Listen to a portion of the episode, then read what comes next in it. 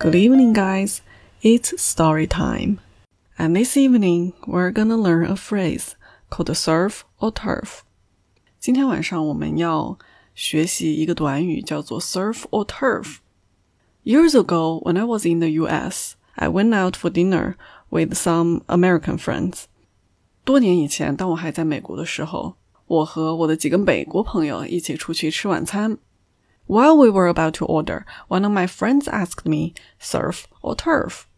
当我们要点餐的时候，一个朋友就顺口问了我一句：“Surf or turf?” I was super lost. I wasn't sure I heard him right. I've never heard this phrase my entire life. 我当然听不懂了，从来没有听过这个短语。So of course I said yes. Of course, why not? 所以就是非常本能的 yes yes yes。 it was kind of awkward and embarrassing, of course. Then he's like, oh, no, no, no, no, no, no, no. And he explained to me that surf means seafood and turf means land food. 所以这句话实际上在问的就是你是要吃海里游的呢，还是要吃地上跑的？仔细想一想，这个说法还是很好记的。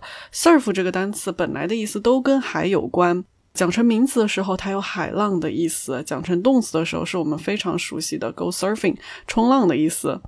而 turf 本身也讲成草皮，现在口语当中也经常讲成地盘。比如 this is my turf，就是这是我的地盘的意思。所以在呃 surf turf 这个短语当中，把 turf 讲成陆地上吃草的动物也是非常贴切的。其实这个短语的起源。来自于很久很久以前，一个餐厅发明了一道菜，牛排上放了虾和蟹，然后把这道菜命名为 surf and turf，然后一打广告呢，这道菜和这个名字就为大家所知了。所以现在很多餐厅也有这道菜。So next time you're in America, feel free to try surf and turf. And also comment down below and tell me which one you're having tonight, surf or turf. Okay, guys, this is the story of the evening. Thank you so much for listening. See you tomorrow.